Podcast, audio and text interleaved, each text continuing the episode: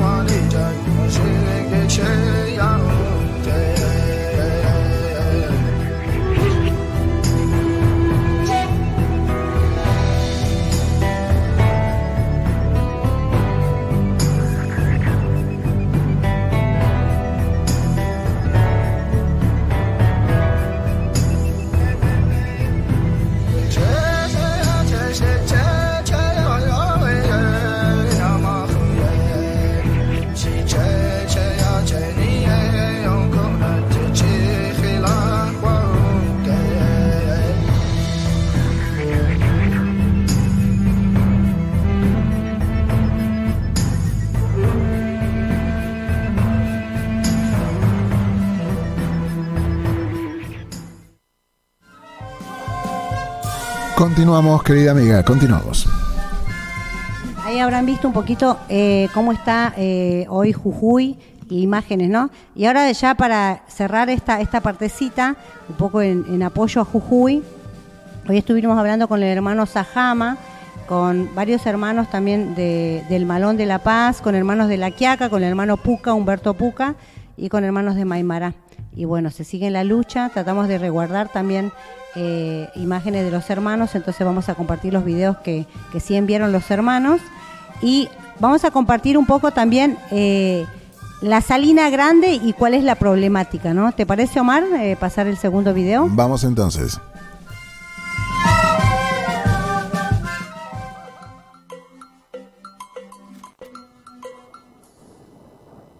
Mi nombre es Verónica Chávez Estoy ejerciendo como presidenta de la comunidad Santuario de Tres Pozos.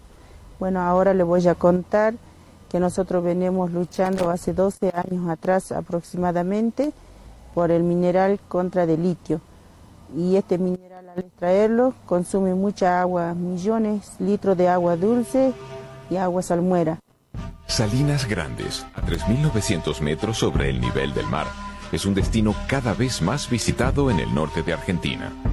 La comunidad indígena Colia, que preside Verónica, se encarga de guiar a los turistas. Pero también es una de las 40 comunidades de esta cuenca que intentan impedir que aquí se instalen siete minas de litio. Este mineral es clave para reemplazar los coches a combustión por los de baterías eléctricas. No obstante, es muy cuestionado por el ingente insumo de agua. Queremos decirle al mundo entero que nosotros no queremos ser el sacrificio para salvar el mundo. Salinas Grande y Laguna Guayatayoc tiene toda su historia de nuestros abuelos y tatarabuelos. Entonces es parte de nuestra familia, es parte de nuestra vida, milenarias, no solamente que estamos ahora. Las mineras aseguran que no utilizan agua dulce, sino salmuera. Sin embargo, se debate sobre una eventual mayor desertificación de esta región de por sí árida en la medida en que se multipliquen los yacimientos de litio ante la necesidad de sustituir el petróleo. Algunas comunidades tienen el sembrado y otros el ganado y otros las artesanías que viene de la lana de llama, de oveja y otras comunidades que están más cerca del salar, bueno, hacen la extracción de sal y también en el turismo en 2010, unos ejecutivos de mineras se presentaron en Santuario de Tres Pozos para explicarle a Verónica sus proyectos para extraer litio y conseguir el consentimiento legal para operar en territorio indígena. Ni ella ni sus vecinos sabían qué era ese mineral. Lo buscaron en el diccionario y consultaron a abogados y antropólogos que les advirtieron sobre el enorme uso del agua. Entonces Verónica recibió otra visita de las mineras ellos me quisieron comprar, me dijeron que me iban a dar plata, que me iban a dar, este, más gente iba a venir, me dijeron de un montón de cosas, yo le dije que no, mi dignidad está por encima de todo esto. Ustedes ahora se van y no vuelven a mi casa. Desde entonces, la comunidad de Verónica y la mayoría de las otras comunidades de Salinas Grandes y la vecina laguna de Guayatayoc se han negado a dar su consentimiento. Con manifestaciones y bloqueos de carreteras, finalmente consiguieron que la Corte Suprema de Argentina pusiera en revisión las minas que proyecta la provincia de Jujuy. Ahora los policías nos están vigilando. Nosotros tenemos una reunión con las escuelas, ellos están presentes. Pero yo no sé a qué se debe tanto el, la vigilancia, los guías turísticos han puesto carteles contra el litio en las Salinas Grandes y organizan más acciones de difusión en Internet. Le voy a compartir para ver si lo utilizamos ese o en otra página. Yo no entiendo bien en el tema este. Cosas que salen en la tele o muchas veces en Facebook, en Instagram. Y la gente a veces ve más entretenido mm, digamos, escuchar o ver algo que estar leyendo un texto. Bueno que lo pongamos que Salinas Grande y Laguna y como sujeto de derecho.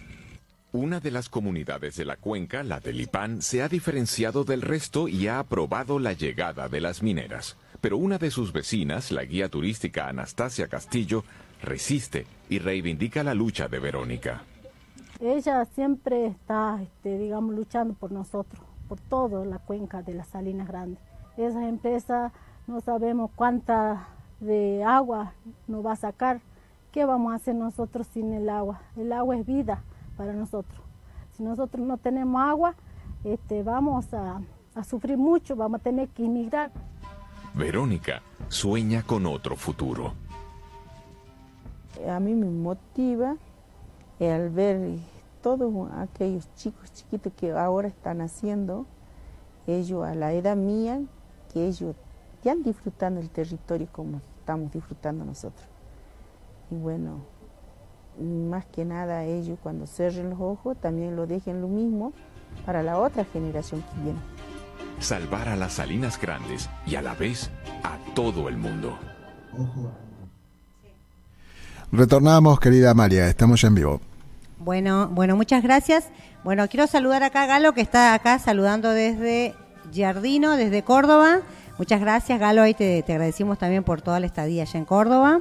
Saludo a los alumnos de Córdoba que son futuros docentes. Acá una docente le va a dejar algunos tips para trabajar la interculturalidad. También gracias al hermano Oscar Pons, que también está todos los días ahí siempre difundiendo y visibilizando la vigilia, el cual bueno estamos apoyando en el tiempo que podemos.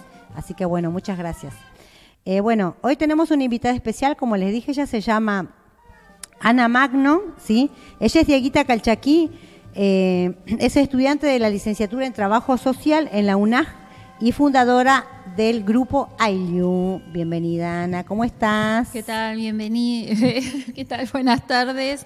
Eh, Casanquichi, eh, Mari Mari Peñí, Mari Mari Lenchem. Les estoy saludando en dos lenguas madres diferentes. Una es este, en lengua madre quechua y la otra es en el idioma del pueblo, o la lengua del pueblo mapuche, mapuzungún. Sí, así es. Bueno, hoy, Ana, no, bueno, vamos a empezar con unas preguntas, así que eh, agradecemos, bueno, hoy, eh, toda la, lo- la gente que nos va mandando videos también de Jujuy, vamos a seguir difundiendo y bueno, como lo que ya dijimos en el principio, bueno, siempre cuidando, eh, algunos hermanos también, ¿no? Eh, eh, están los hermanos vigilados, sus celulares están vigilados, así que trato de hablar también poco con algunos hermanos para, para que no los expongamos, ¿no? Eso hay que tener en cuenta, es terrible lo que está pasando. Ah, me olvidé decir antes, vos que sos docente, 80 millones de pesos, don Morales se guardó en el bolsillo para no pagar a los docentes y personal de diferentes eh, lugares o nosocomios, como se los nombra en Jujuy, de la zona de Abra, Pampa y La Quiaca. Así que esperemos que eso eh, vuelva a su cauce normal y también eh, a, muchos docentes le descontaron, incluso muchos trabajaron también en su momento y también le descontaron. O sea, descuento a mansalva con tal de sacar el dinero, ¿sí? Bueno, y también sé que despidieron a la persona que hace las liquidaciones de, de educación allá en Jujuy porque ella se negaba a hacer justamente el tema de, no pagarle a, a personas que muchas veces no se sabe si trabajó o no. No, entraron gente nueva y así. A Mansalva se le descontó. Muy triste la situación en Jujuy, pero seguimos apoyando y mente positiva. Arriba la huifala, abajo la reforma. Bueno, así que acá con Anita vamos a empezar. bueno, Anita. Bueno, coincidiendo Dale. con lo que estás diciendo, bueno, nosotros también desde eh, la Universidad Nacional Arturo Jaureche, ahí soy estudiante de futura trabajadora social. Eh, también este, salimos a repudiar los hechos que están aconteciendo eh, con los hermanos de Jujuy, eh, con esta reforma que totalmente es inconstitucional porque está violando la Constitución Nacional, así que y que deja afuera a nuestros hermanos indígenas, a las comunidades, porque bueno, sabemos y han llegado información de que se están vendiendo tierras este, con las comunidades adentro. Sí, terrible. Que, eh, Sí, lo mismo sube- sucede en el sur también, ¿no? Y bueno, Sí. y acá terrible. Bueno, Anita, contanos cómo fue tu relación con la escuela desde, desde ser mujer originaria, ¿no? ¿Cómo fue tu, tus pasos en la escuela, como docente o como alumna? Bueno, eh, yo tengo que, si tengo que remontarme, me tengo que remontar a mi niñez, ¿no? Mm. Cómo fue mi paso, eh, lo voy a hacer muy sintético, cómo fue mi paso por la escuela primaria en aquellos tiempos, eh, donde realmente estábamos más invisibilizados que hoy en la actualidad porque en la actualidad tenemos el marco legal, que está la Constitución Nacional. No hace mucho que se- eh, somos visibles y existimos legalmente cuando se reforma la Constitución en el año 1994 y acá tenemos que señalar eh, a Eulogio Frites, que fue un abogado coya, que fue quien va a introducir ese, ese, mm, esa visibilización de los hermanos indígenas en la Carta Máxima, en la Ley Máxima, que es la Constitución Nacional. Eh, así que bueno, al menos yo desde mi lugar un agradecimiento a, don Eulogio Frites este, por todo lo, que ha hecho este, para que seamos visibles. Fueron luchas de muchos años. Bueno, así que en aquel tiempo en, la- en las instituciones educativas no se hablaba eh, de- del tema indígena, se hablaba siempre en el pasado, siempre se decía vivían, comían, se vestían, cazaban, recolectaban. Y la verdad que a mí siempre me llamó mucho la atención y la verdad que una vez cuestioné a una docente eh, cuando yo tenía la edad de 10 años preguntándole si existían los, los, los aborígenes, se decía en aquel tiempo, y ella me dijo que no, que no existían. Y la verdad que yo lo rela- relacionaba mucho porque eh, mis abuelos son de la zona del noroeste argentino, mi abuelo era Diaguita Calchaquí y mi abuela era de la parte de mm, La Quebrada, en Purmamarca, en la provincia de Jujuy. Y la verdad que eso fue muy, mm, muy significativo, fue algo que me marcó mucho y me quedé pensando. Así que después, a la edad de 14 años, este, mi abuelo este, me cuenta que éramos indígenas, me cuenta la historia y a partir de allí creo que nunca dejé de, de sentirme y de ser quien soy y de reivindicar mi- mis raíces indígenas.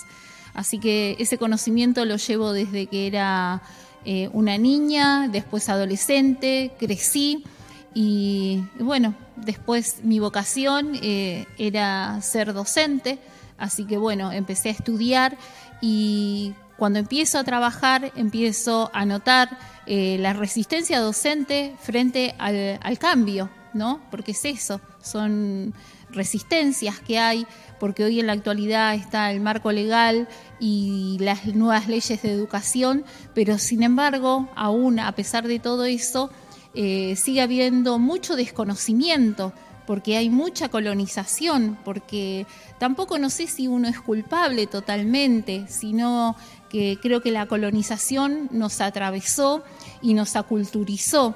Y entonces hay mucho desconocimiento y se cree que eh, no se piensa a la Argentina como multiétnica, pluricultural, diversa.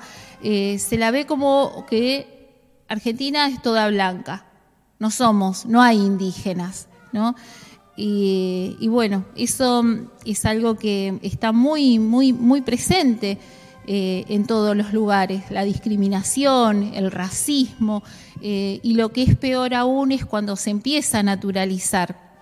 Se naturaliza hoy en las institu- muchas instituciones educativas del conurbano bonaerense, se naturaliza, eh, eh, se empieza a naturalizar esto de, que, bueno, que no hay esa, esa eh, cuando uno está en una comunidad donde, por ejemplo, el 80%, eso pasa mucho en el conurbano bonaerense, donde hay muchos hermanos que vienen del Estado plurinacional de Bolivia, sus hijos, hijas, hijes nacen acá, ya son de acá, son de Argentina, pero sin embargo se los sigue viendo como los, las bolivianas o los bolivianos y no, no se toma en cuenta que se está en presencia ante niños, niñeces que son eh, indígenas y que también tienen su propia lengua, la lengua madre, que es el quechua y es el aymara.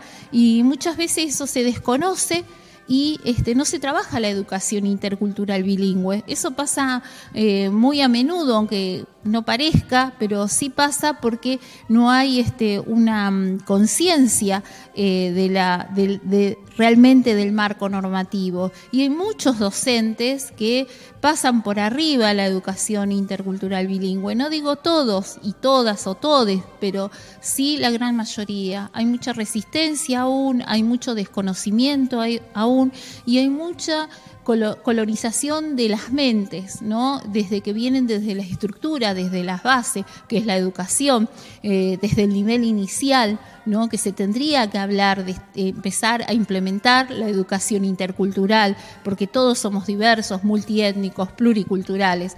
Entonces, creo que hay mucho mm, mucho para trabajar, eh, mucho por desconstruir, mucho por descolonizar eh, nuestras mentes, ¿no? Y empezar a pensar con cabeza propia. Creo que eso es fundamental y las instituciones educativas hoy eh, empiezan a ver pequeñas aperturas, pero se tiene que dar todavía ese cambio de paradigma, que empiecen a formalizarse en las materias y en los, en- a implementarse en la formalidad. Esa es la única manera que educando, ¿sí? vamos a empezar a descolonizar. Sí, es verdad. Aprovechando que hablas de las materias, por ejemplo, cuando vos das didáctica, ¿no? Una, acá de- una de las preguntas que te quería hacer es, bueno, eh, ¿cómo vos ca- focalizás el tema de esto, ¿no? De, de educar desde la interculturalidad como docente, cuando te bajan una planificación, bueno, ¿cómo, cómo lo, lo organizás vos para que la gente también pueda... Y bueno, desde la didáctica, sí, uno, bueno, uno tiene en cuenta, yo soy docente de nivel inicial, ¿no? Sí. O sea, de los nenes de, de, de 3, 4, 5, también de, del maternal, ¿no? De la sala de dos años. Y la verdad que con nenes chiquitos, eh, por ahí se puede trabajar diversos juegos, juegos indígenas, no sé, está el juego del palín. El juego del palín tiene mucha aceptación entre los nenes y las nenas, este, porque lo, lo relacionan mucho con un juego occidental. Claro, ¿no? que es el Así como el hockey. Claro, como el hockey. Entonces, este, bueno, la verdad que eh, los chicos se entusiasman mucho, eh, los padres también, ¿no? Porque es algo muy novedoso. Eh, uno siempre tiene que tener en cuenta también la comunidad en la que trabaja, Sí. ¿no? Yo, por ejemplo, trabajo en el conurbano bonaerense. eh, ahí hay mucha diversidad en, los, en el conurbano. Hay, como con- le contaba, contaba recién, ¿no? que hay muchos lugares donde hay muchas comunidades, no solamente eh, donde los niños o niñas, niñes son, este, mm, pertenecen a la, a la comunidad, como le dicen, que son indígenas y que vienen, tienen su raíz quechua o aymara, sino que también están aquellos que son guaraníes. Hay muchas comunidades donde son guaraníes, donde hablan el guaraní, y la verdad que es muy triste ver cuando eso no, no se acepta en las escuelas y el docente no hace esa mirada y esa lectura para aprender junto al alumno, porque la verdad que uno como docente, yo digo, uno tiene que tener la mirada siempre comunitaria y popular. ¿Por qué? Comunitaria del trabajar porque uno nunca está solo y Claro. siempre uno aprende del alumno y mi alumno aprende de mí, ¿no? Yo puedo aprender a hablar algunas palabras en guaraní que me puede enseñar mi alumno. Yo tengo que aprovechar lo que trae el alumno. Eso que trae cada nene, cada nena es súper valioso, porque si no, es que el docente pasa a ser depositario de aprendizaje. Y esa no es la idea, que el docente esté arriba ¿no? Y los alumnos mirando hacia abajo. Por eso es importante, al menos yo desde el nivel inicial siempre lo trabajé, el hacer el círculo. Porque de esa manera eh, circula la palabra, eh, nos vemos los rostros, Sí. vemos nuestros gestos, vemos qué siente, qué expresa. O sea, siempre desde el nivel inicial trabajar en círculo. Después con el tiempo eso se va perdiendo porque se va trabajando lamentablemente en la manera tradicionalista, ¿no? En la escuela primaria la verdad que lo del eh, el círculo y que circule la palabra, el trabajar en ronda, eh, se empieza a perder Sí. en el nivel primario, en el secundario. Entonces vemos que el docente es como que está allá arriba, eh, que es el que mm, transmite los saberes. Y eso tendría que empezar a eh, a empezar a desconstruir, ¿no? Desde él, este, la cotidianidad, desde nuestras propias prácticas, empezar a implementar esto tan lindo que es el de estar en círculo, eh, en ronda con los nenes, por ejemplo, en el nivel inicial. Y la didáctica es esa, ¿no? Uno se tiene que ver siempre qué eh, grupo de nenes tengo, la comunidad en la que estoy trabajando, observar esos aspectos para poder después implementar y hacer este, visible, por ejemplo, si yo quiero trabajar, por ejemplo, en el nivel inicial, la ceremonia de la Pachamama. ¿Y cómo lo Eh, trabajas vos? Contale un poquito. ¿Qué le contás a los chicos? ¿Qué le pedís a los padres? Si quieren venir, no quieren, ¿qué te dicen? A mí me han rechazado una vuelta en una ceremonia unos padres, pero bueno, uno sigue eh, trabajando, ¿no? Seguro. A veces la verdad que parece mentira, pero hay más resistencia de parte de los directivos, Sí. del equipo directivo, que de, de los nenes. Sí. Eh, algunos padres, la verdad que pocas veces me pasó, siempre vienen, observan, son muy respetuosos. Nunca me pasó eh, que los padres me hayan dicho, no, mi nene no va a participar. Claro. Nunca me pasó. Sí del directivo, eh, de la directiva que, que puso mucha resistencia a que realice un año una ceremonia de la Pachamama. ¿Y, y vos, vos qué, qué nos decís? ¿Cómo, cómo pudiste solucionar o qué aconsejas que está bueno eso? Sí. Aunque no, no, aunque no lo podamos resolver muchas veces en el momento, no, pero ¿qué le aconsejarías vos al docente que si le llega a pasar eso, no? ¿Cómo podemos hacer para que, que- que- que esa ceremonia, porque a mí me pasa, yo estoy en una escuela privada, señores, que la monja ya, me ven a mí, ya está haciendo la pachamama, ya no me dan bolilla porque ya fui también muchas veces así diciéndole de a poquito, ¿no? ¿Cómo, ¿Qué le recomendás a los que, bueno, les llega a pasar eso? ¿Cómo, cómo continuamos? Y bueno, primero, la verdad que yo quería ahondar en el tema de los nenes, después paso a Ah, responder sí, eso. tranqui, bueno, relax. el tema de los nenes, que la verdad que lo- los chicos eh, aceptan con tanta naturalidad todo, ¿no? El contacto con, con la pacha, que es la tierra, eh, eh, es- lo aceptan con mucha naturalidad, lo que es este trabajar con los diferentes alimentos, hacer la presentación de alimentos, de la papa, eh, presentarle otros alimentos que por ahí no lo conocen, como la quinoa, a mí me pasó de presentarles la quinoa, y, llevar otros alimentos que ellos lo consumen a diario, el pochoclo, por ejemplo, que es del maíz. Y la verdad que ellos lo aceptan con mucha naturalidad, los padres también eh, colaboran, cooperan, eh, pero a veces tenemos esas, esas tensiones ¿no? en, en las instituciones educativas. Y es difícil, fácil no es, pero es importante trabajar sobre la visibilización eh, siempre, eh, teniendo en cuenta los marcos legales. Eh, creo que lo que tenemos hoy como el mejor arma como para defendernos es este, estudiar nuestros marcos legales, saber qué dice la Constitución Nacional en el artículo 75, el inciso 17, el inciso 22, que habla de la preexistencia étnica, cultural y también este, del reconocimiento también y de aceptar lo, la la- eh, lo que somos multiculturales, que somos diversos. Eso es súper importante tener en cuenta eso y tener presente eso para poder trabajar en las instituciones educativas. La nueva ley de educación que también habla de la interculturalidad, la EIB que es una ley y que es una política pública, que nadie nos puede decir que si tenemos una determinada comunidad, cuando prevalecen le- las niñeces indígenas, eh, no podemos trabajarlas. Estamos en nuestro, en todo el derecho de poder implementar, de poder trabajar. Lo que pasa que siempre no es bienvenido, siempre eh, no nos van a aceptar desde un principio.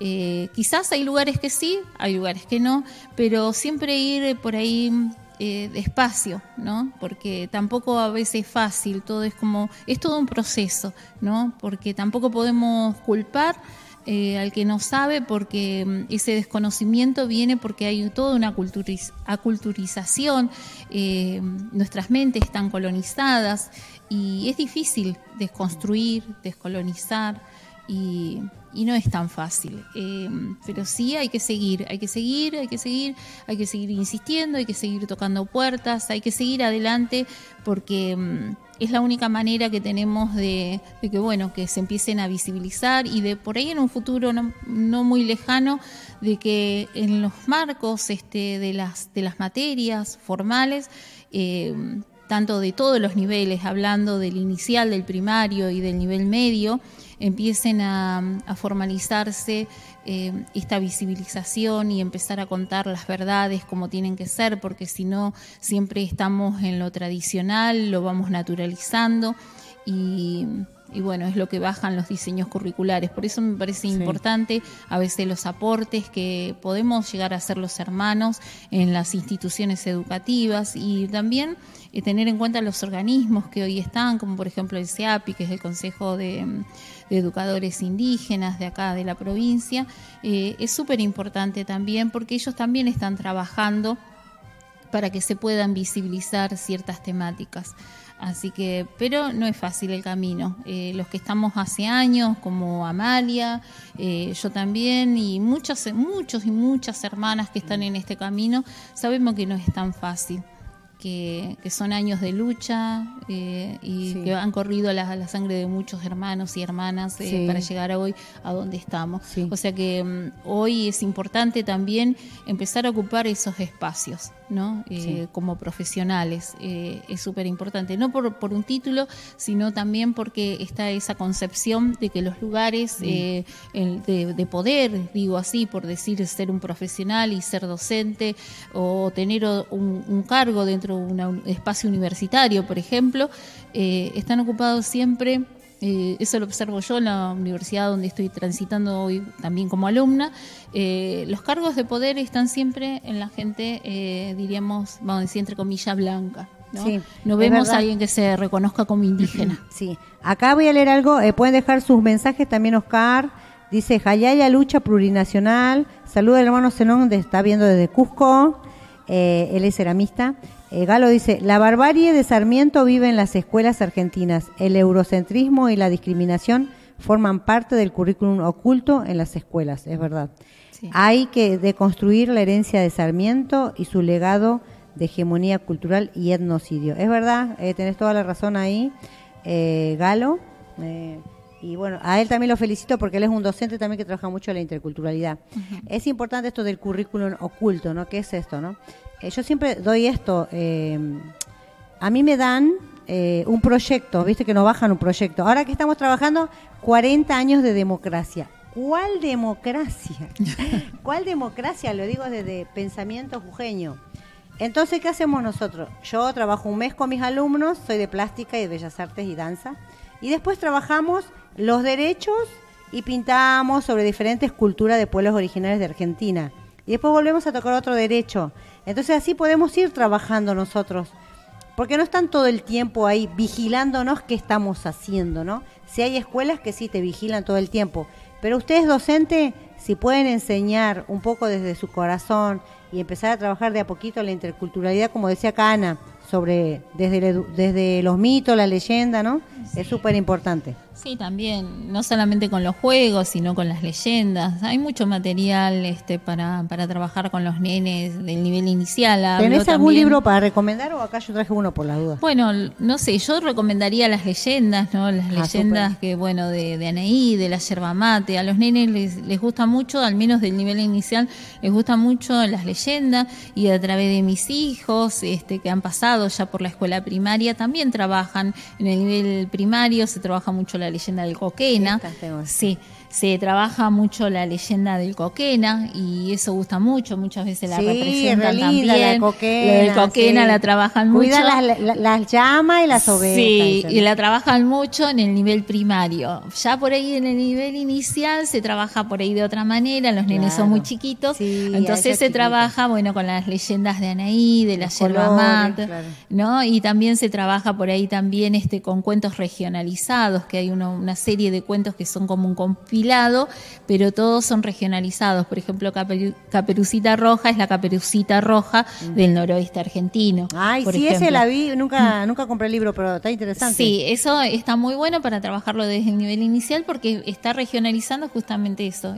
esa Caperucita, mm. no como nos cuentan, sino en otra versión. Es otra, otra, otra, otra, niña. Claro, sí, sí, mm. sí, de allá del norte. Mm. Así que bueno, de esa manera me parece que se puede, puede empezar a trabajar con los nenes chiquitos y sobre sobre todo siempre en el juego. Mm. El juego es súper importante, también está el juego de Jaguar, el juego de Jaguar se lo puede trabajar ah, perfectamente. ¿Cómo es ese juego de Jaguar? El, juego de, el juego de Jaguar, bueno, es un juego de, de los hermanos este, indígenas, me parece eh, a mí me, prestaron esa, esa, tabla, me la prestó un hermano que se llama Gregorio, y este, bueno, yo le pregunté más o menos a él, contame Gregorio, y me dice, no, mira, bien no sé la historia, me dice, pero aparentemente, en apariencia, eso es lo que me transmitió el hermano, viene de la zona del litoral, de los hermanos guaraníes. Y bueno, y ahí se hace el juego entre el, jaguar y los perros, ¿no? Y es un tablero. Y la verdad que es muy didáctico, los nenes aprenden eh, a manejarse en el espacio, adelante, atrás. Eso es súper importante. Y quizás a nosotros nos parece algo sencillo, pero para un nene de 5 años se le complejiza. De 5, de 6 hasta 7 veces todavía, ¿no? Sí, bueno. Eh, así que eh, es, muy recomendable para nenes de 5 años. De 5 años. Sí, de 5 años porque se desenvuelven eh, lo entienden, lo interpretan, ¿no? Y aparte se emocionan mucho con el juego. Miren, le voy a recomendar y los que, los que necesiten textos, ¿sí? Eh, les puedo mandar. Para los profesores de, mm, de medicina y que les guste tirar el cuerito, no sacar el cuerito, tirar el cuerito, tengo este libro de Campos Navarro. No lo voy a regalar porque es el único que tengo, pero sí lo tengo en PDF, así que el que necesite me manda un mail a amaliavargas2003 arroba yahoo.com.ar. Yo se lo voy a enviar. Y también tengo dos o tres textos, eh, hay dos que escribí sobre educación intercultural.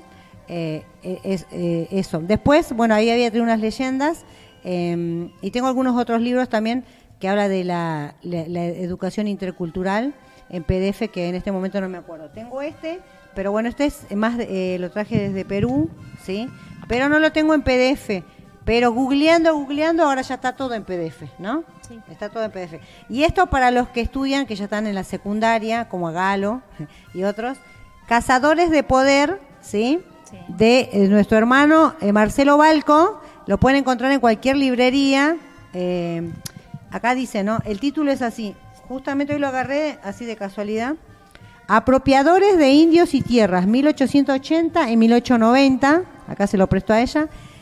Eh, un poco también para que entendamos que mucha historia que aprendemos, como decía Ana, no nos enseña y mucha gente no enseña a los pueblos porque ellos no tienen la culpa porque ellos no les dijeron que existían pueblos. O sea, los docentes no tienen la culpa. Pero está bueno que nosotros empecemos de a poco a compartir material, ¿no? Exacto. Y de que también, bueno, es súper importante también que los, eh, los indígenas empecemos a escribir nosotros este, nuestros propios libros, eh, porque la cosmovisión que podamos llegar a dar nosotros nunca va a ser este, la mirada que pueda llegar a tener alguien que no, no es indígena, pero eso no es una, por discriminar, no.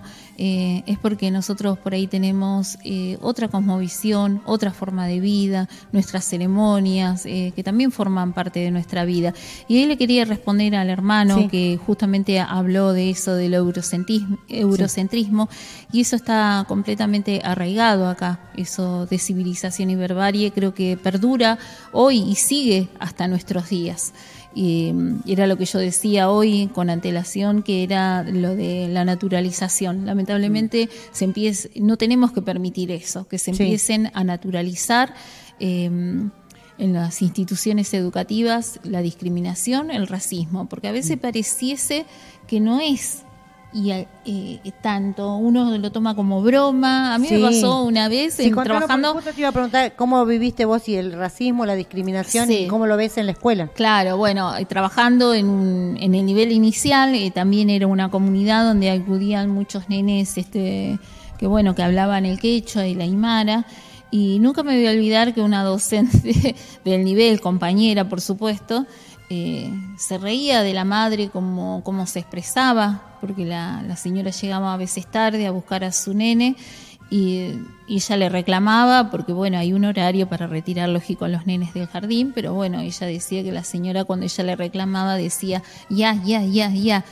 Y, la verdad que uno tiene que eh, empezar a aceptar que no todos somos, eh, somos diversos, ¿no? que venimos de diferentes lados, de nuestras culturas son diferentes, por eso hablamos de que somos multiétnicos, pluriculturales, y la verdad que eso está súper arraigado y se lo ve a diario. Eh, los que a unos le causa gracia, la verdad que sinceramente que los que estamos de, de este lado, reivindicándonos como indígenas, nos damos cuenta enseguida de lo que está pasando de, esa discriminación. Y la verdad que eso de civilización y barbarie, de de Sarmiento, eh, es bueno que Sarmiento pensaba hacer acá en América, hacer una réplica de lo que era en Europa, ¿no? Eh, la civilización era todo lo que venía de afuera, la barbarie era, éramos eran los gauchos, los criollos, este, el indio, ¿no? Eh, y los negros.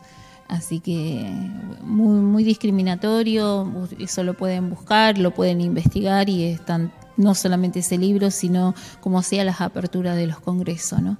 que el indio solo servía para el abono de la tierra. Sí, qué terrible. Acá, bueno, eh, estaba leyendo algunos mensajitos y, bueno, también le podemos eh, decir a la gente que, eh, que pueden escuchar también por YouTube y esto queda grabado, ¿sí? Desde hace dos semanas estamos transmitiendo todo en vivo por YouTube y por Facebook, así que también se los pueden compartir. No todo el tiempo compartimos los links, pero ahora a partir de esta semana le voy a decir a Omar, porque bueno, él está con mil cosas ahí contestando a la gente, que lo pegue también el link de YouTube en la, acá en el abajo del Facebook para la gente que no tiene, ¿no? Porque no todo el mundo usa YouTube. Tengo muchos amigos que no usan, quieren desconectarse, porque tienen razón también, ¿no? Porque muchas veces nos roba tiempo el Facebook. Pero bueno, hay que ver cómo también uno maneja eso, ¿no? Pero bueno, acá también tenemos un saludo de, Alberto, acá que te manda saludo, dice buenísimo el programa, espectacular. Y bueno, la primaria y en la secundaria también fui discriminado por no saber hablar bien el idioma castellano. Bueno, Alberto habla polaco y en su casa le hablaban todo no en lengua polaca y sí él me contó varias veces que era discriminado justamente porque eh, esto lo, vuelvo a repetir, no sé si en algún otro programa lo dije. El quechua, ¿sí? el verbo no tiene, nosotros tenemos sujeto, predicado y verbo. ¿sí? Y, en, la lengua española como tenemos sujeto, verbo y predicado. ¿sí? Entonces, el tema de pensar muchas veces literalmente hace que, digamos, está lindo, bailamos, o sea, el, el verbo al final, ¿sí? Y así, así es en el quechua y en muchas otras lenguas originarias. Y muchas veces los docentes eh, dicen, bueno, el niño habla mal o la madre habla mal. No, no es que habla mal, es que traduce literalmente como tiene en la cabeza, ¿no? Pero ¿qué pasa? A los morenos se lo discrimina, pero al que viene de Europa, como decía ella, no a los más blanquitos, ay no, pobre, es francés o es italiano, eh, o, es, de otro país, no sé, norteamericano, está aprendiendo el español. Tengamos paciencia, ¿no? Entonces tenemos paciencia solo algunos. Bueno, pero muchas veces porque, como digo, eh, no nos damos cuenta y tenemos internalizado la discriminación, ¿sí? Observémonos cómo vemos a ese hermano o a esa mujer o a esa mamá de ese niño moreno que tal vez no viene bien arreglada y cómo le hablamos y cómo le hablamos a otra persona. No, observémonos, pensemos, ¿no? Eh, porque es bueno reflexionar, porque muchas veces lo hacemos inconscientemente. es, importante interpelarse, ¿no? Interpelarse sobre nuestras propias prácticas dentro de la cotidianidad. Eh, eso que ella está comentando acá, la hermana Amalia, es, es, importante porque, bueno, uno tiene que empezar a, a, ver cómo empezamos desde nuestras propias prácticas a, a empezar a que bueno que ese chico tiene un derecho también que es el derecho a una educación intercultural y bilingüe no es algo que, se nos está ocurriendo algo, es algo que está dentro de los derechos y está dentro de los derechos humanos, que no es menor eso, y está dentro de la Constitución Nacional. Y si nosotros estamos eh, ejerciendo ese acto discriminatorio, estamos vulnerando los derechos para que ese niño, esa niña, acceda a una educación intercultural, por ejemplo, bilingüe en lo posible. Estamos vulnerando sus derechos, el derecho a la educación, el derecho humano. Así que eso hay que tenerlo en cuenta y pensar también en esos marcos legales que tenemos también, ¿no? Para no, no naturalizar tanto y darnos cuenta. Mm. Hay una escuela que le quiero contar acá, el hermano hoy venía pensando cuando conversé con ella, dije, bueno, voy a agarrar unos libros para tener a mano, y agarré este. Eh, hay una escuela que se llama El Colibrí, ¿sí? Eh, Kenti, en Quechua, en Cusco. Es una escuela eh, donde solo hacen calendario de la chacana, o sea, todo lo calendario andino, paralelo al calendario de la escuela. ¿sí? Esto les tiro a ustedes para que tomen esta idea, ¿no? Eh, ellos quisieron hacer una escuela y como se te prohíbe muchas veces hacer algo como vos pensás, tiene que ser lineamiento. Entonces tomaron la escuela Waldorf, ¿sí? Tomaron ese lineamiento, pero pusieron toda la cosmovisión andina, ¿sí? O sea, como, como, como ya está reconocida la escuela Waldorf, esto le tiro también para otros hermanos que puedan. Muchas veces tenemos que usar algunas frases, algunas palabras, no algún título para que acepten nuestra escuela, entre comillas, en alguna institución eh, o provincia, país. Y bueno, empecemos a tomar algunos conceptos de otros espacios donde podamos implementar nuestra cultura, ¿no? Y en Cusco compré este libro, ¿sí? Se llama así, miren, Cuando las piedras hablan. ¿Qué nos está diciendo acá? La arquitectura nos cuenta, ¿no? Nos cuentan las llamas, nos cuentan los dibujos, las serpientes, ¿eh? las amaru, los cataris que hay. Eh, de la educación tenemos en matemática podemos usar Kipo, Yupana, los números de los mayas, eh, después había visto una planificación de los hermanos, les tiro una idea para que hagan también. Por ejemplo, lengua, ¿no? Cuentos, mitos y leyenda. Bueno, de occidentales, dos o tres, y después al lado, eh, decía como visión andina, mitos de, no sé, de Tupac Amaru, de la leyenda del agua, de Yacumama, ¿no? De Sachamama, de las plantas sagradas. Después decía, había, había de matemática, bueno, el tema de contar con hilos, con yupana son las piedritas, el tema de contar con, con los pasos, con las manos, con el cuerpo, ¿no? Muchas veces nos olvidamos de, de empezar a trabajar también el tema de la corporalidad. Y, y todo lo que enseñan en la escuela, sea psicología, ciencia, educación, lengua, historia, todo, todo lo tomaron los pueblos desde su pensamiento. O sea, hay material, nada más que hay que sentarse y ahora que tenemos al hermano Google, le digo yo, googlear, ¿no? Exacto, hay que investigar y también eso que estabas hablando ahí. Eh, porque si no pareciera que es todo muy negativo. Que no hay nada. Claro, y mm, hay material, hay material también. Y yo hoy estaba leyendo sobre la educación intercultural bilingüe. Eh, también hay formación para los docentes, ¿no? Yo no sé, creo que, que no se dio eso, ¿no? En, en, el ámbito, ¿no? De que se forme a los docentes para trabajar la educación intercultural bilingüe. Está escrito, está escrito en la ley. Creo que no, no se lo llevó a la práctica, lamentablemente. Mm. Sí quería hablar sobre lo que es educación intercultural bilingüe en, otras provincias, mm. eh, donde realmente se trabaja y mucho y hay docentes que son eh, interculturales, son docentes indígenas. Eh, el año pasado tuve la oportunidad de, mm, este, por una invitación, de ir a un encuentro en Colonia Aborigen y la verdad que mm, me sorprendió mucho el trabajo de los docentes ahí, ¿no? Eh, y de cómo se trabaja la educación intercultural bilingüe ahí, que realmente es súper al 100%, diría yo, ¿no?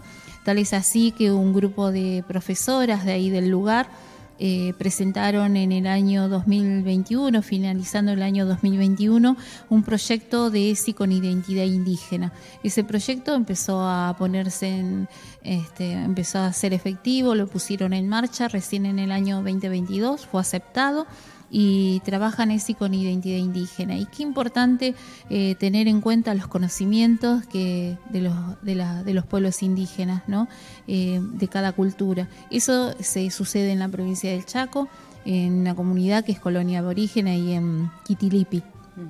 Y la verdad que eh, las docentes trabajan todo el tema, la educación sexual integral, pero desde la identidad indígena.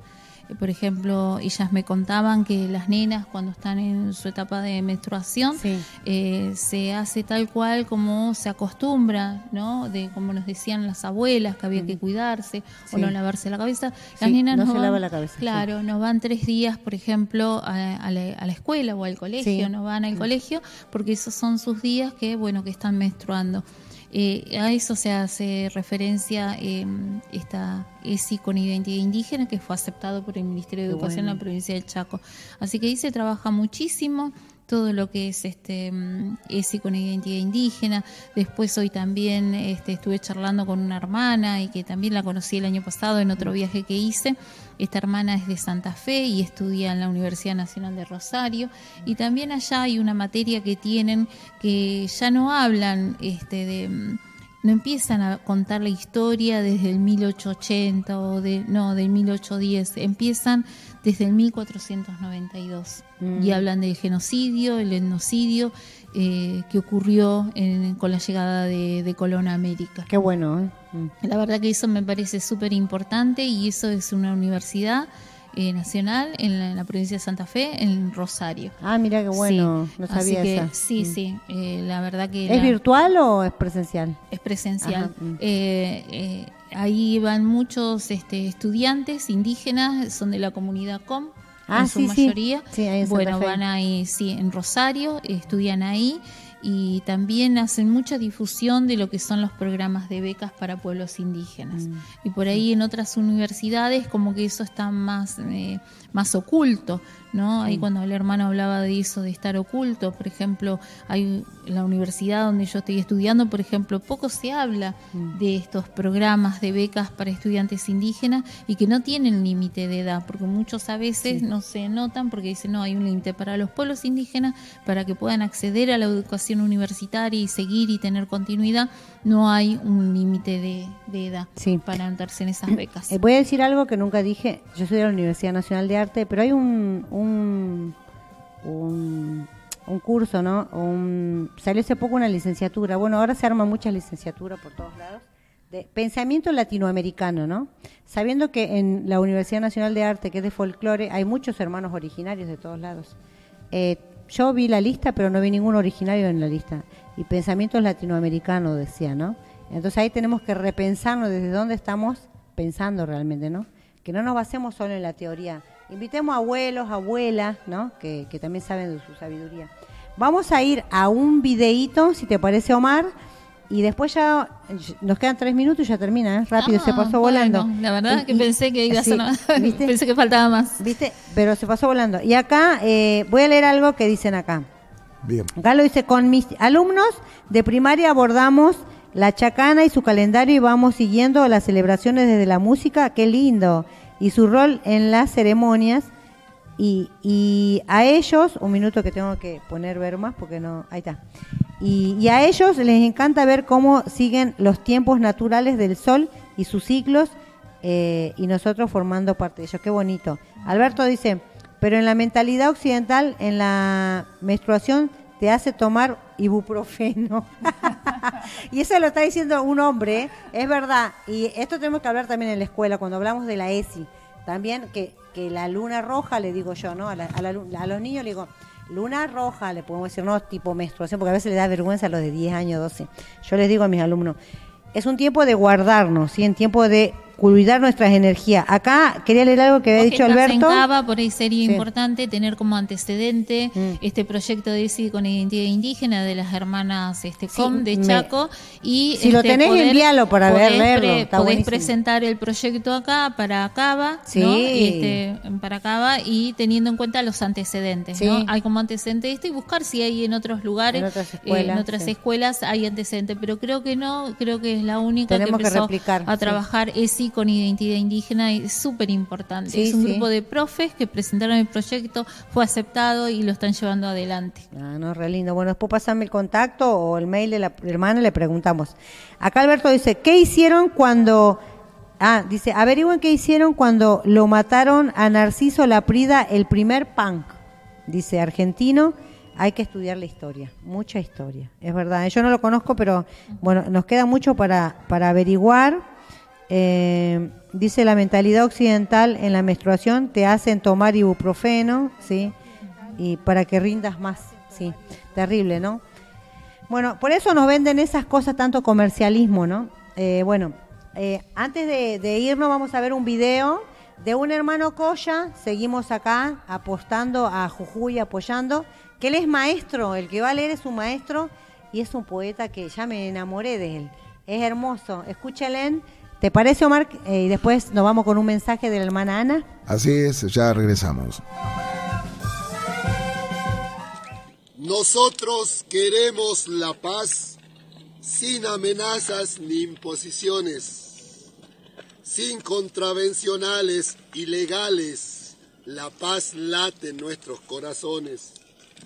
Nosotros queremos dialogar con respeto sin discriminación, con altura ética y moral como gente con mucha educación. Nosotros amamos y respetamos nuestra venerada Pachamama. No invadimos, no destruimos ni explotamos, nos da todo. Ella, ella nos ama. Nosotros no generamos violencia, nosotros no mandamos a reprimir, nosotros no dictamos contravencionales, nosotros sin violencia queremos vivir. Nosotros no somos ilegales, nosotros no violamos la constitución, nosotros no fuimos convencionales constituyentes de la patria, ningún traidor. Se nos dicen que son, somos ignorantes por no cumplir y regirnos a las leyes. Con todo lo que hicieron y harán, los ignorantes y delincuentes son ustedes. Deben de rodilla pedir perdón a la gente, a la provincia y a la Pachamama. Deben de rodilla pedir perdón. El pueblo y la Pacha se los reclama. ¡Ayaya! ¡Ayaya!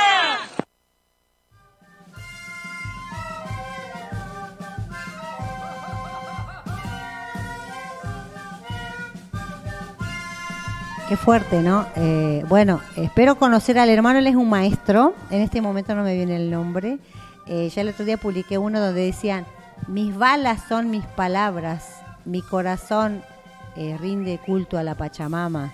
Bueno, él tiene su voz tan hermosa y dice tantas cosas lindas y que se nota el amor a la tierra que tiene, ¿no? Y es un maestro, justamente, por eso hoy lo pusimos acá también, porque está Anita y bueno, acá eh, rindiendo homenaje a, los docentes, que son los docentes que están luchando hoy por la ley, ¿sí?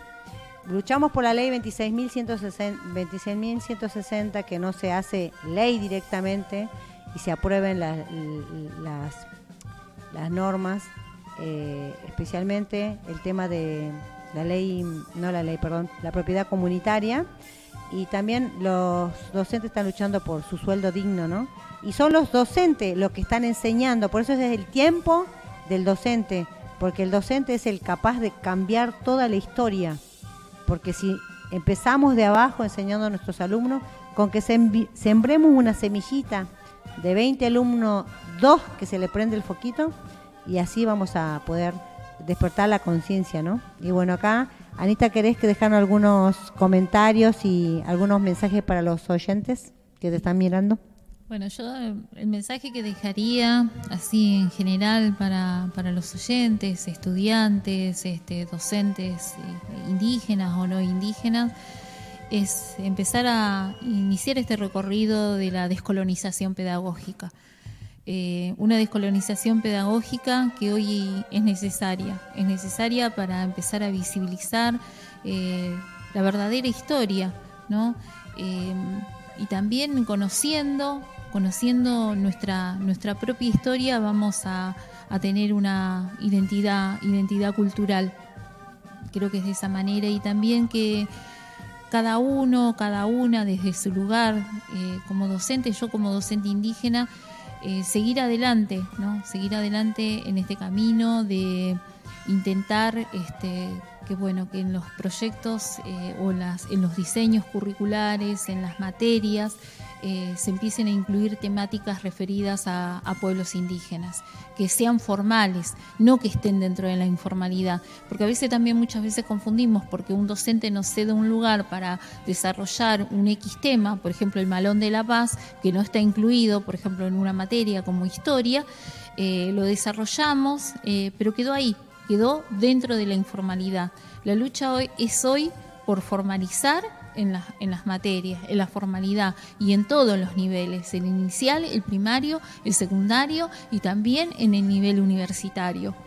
Hoy, está la descolonización, lo tenemos que empezar desde las instituciones educativas y el rol del docente es fundamental, trabajar desde las instituciones educativas, la descolonización pedagógica.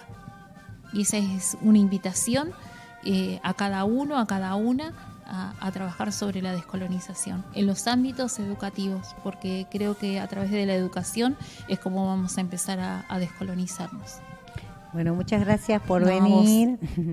Bueno, gracias a todos los que están ahí y los que van a mirar en otro momento. Hay varios que me dijeron que van a mirar después, porque algunos están en reunión y hay muchos docentes también que todavía están dando clase hasta las 10 y 11 de la noche. Y bueno, gracias y lo esperamos el próximo martes. Eh, nuestro invitado eh, eh, que viene pasó para el 25, que es el médico tradicional desde Bolivia. Él es muy reconocido, se llama Edmundo. Así que él va a estar el 25, 24 25 de julio, así que ahí lo estamos invitando para los que les interese la medicina tradicional. Y la semana que viene tenemos un invitado sorpresa, así que esperen que ya próximo se van a enterar. Tincunan Chiscama hasta el próximo encuentro por este espacio llamado Uraxariri, Caminantes de la Tierra. Ayaya.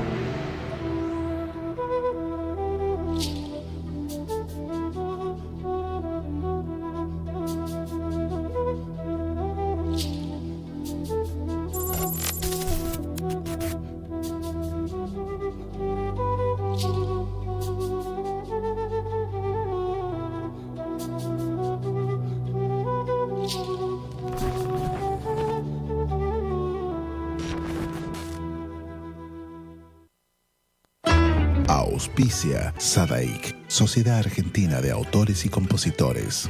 La música está de fiesta.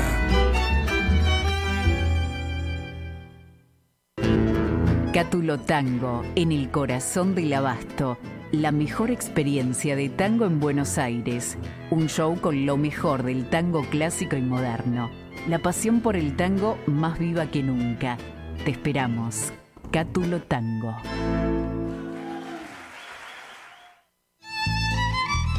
Fábrica de envases de hojalata en Basil.